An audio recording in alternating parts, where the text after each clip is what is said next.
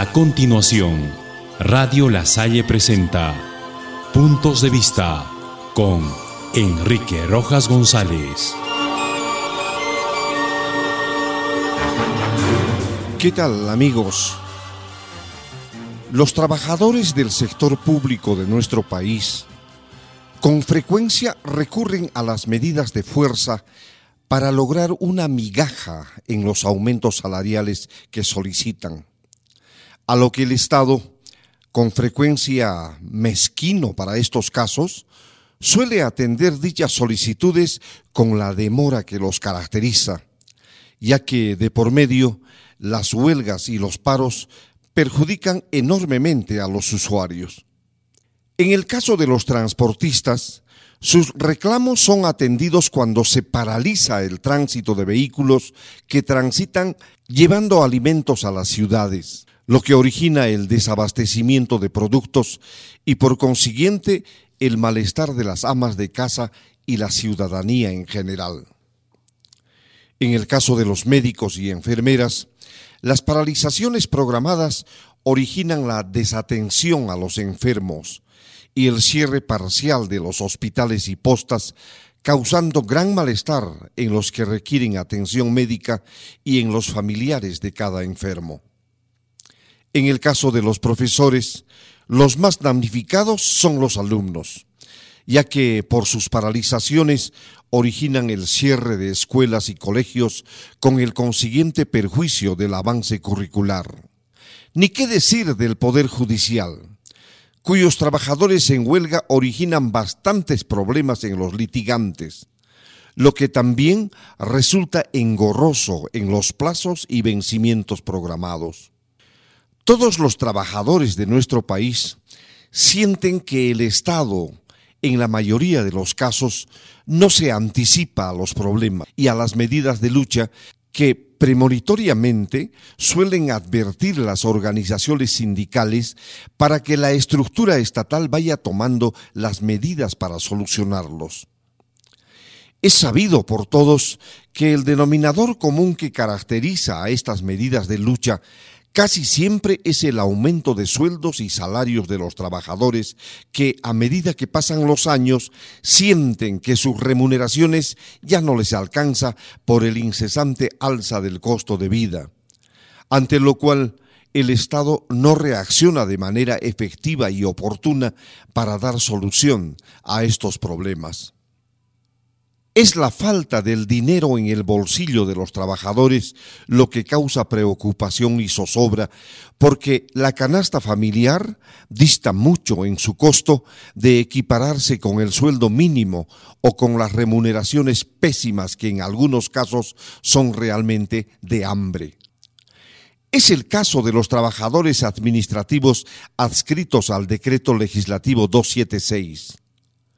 Sucede que en todo el país las distintas entidades públicas están atendidas por servidores administrativos que desde que ingresaron a este sector del Estado han soportado estoicamente la indiferencia y la displicencia estatal.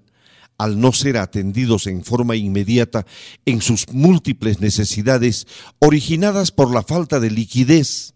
ya que, como es de conocimiento público, hace más de dos décadas, hace más de 20 años, que este sector no se hace merecedor a ningún aumento,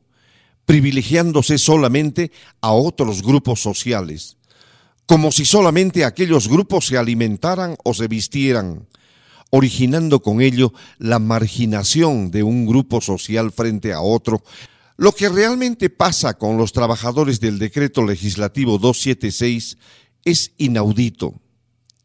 Hace poco se ha emitido el decreto ley 261, cuyo contenido, que ha sido elaborado maquiavélicamente por el Ministerio de Economía y Finanzas, no hace sino atropellar los derechos adquiridos de miles de trabajadores administrativos, quienes en el tiempo transcurrido han logrado sobrevivir con los sueldos de hambre que el Estado les otorga y que en el colmo de la insensibilidad no llega siquiera al sueldo mínimo. Ante todo ello, el decreto ley 261 todavía va más allá, osando reducir las remuneraciones de varios grupos ocupacionales, en lugar de otorgarle un aumento significativo mientras que otros grupos sociales son atendidos de inmediato, generando cierta discordia entre servidores de un mismo país. Todo esto sucede en nuestro Perú ante la mirada indiferente de la ciudadanía que en muchos casos no comprende el drama que viven muchos trabajadores que no son escuchados por el Estado, ante lo cual exigen la derogatoria del nefasto decreto ley 261 para lo cual se viene para lo cual se vienen implementando muchas medidas de fuerza, entre ellas huelgas escalonadas, marchas de sacrificio o huelgas de hambre. Pero de hambre, no al estilo de Mark Vito, sino las auténticas, para sensibilizar al gobierno que esto que pasa no debe continuar más. Nos preguntamos si conocerá al detalle el presidente de la República todo lo que pasa con los trabajadores administrativos del decreto legislativo 276. Queremos suponer que sí, que sí lo conoce, porque su señora esposa es maestra y es probable que esté informada al respecto. En nuestros países vecinos como Chile, Ecuador y Bolivia, han sido estos problemas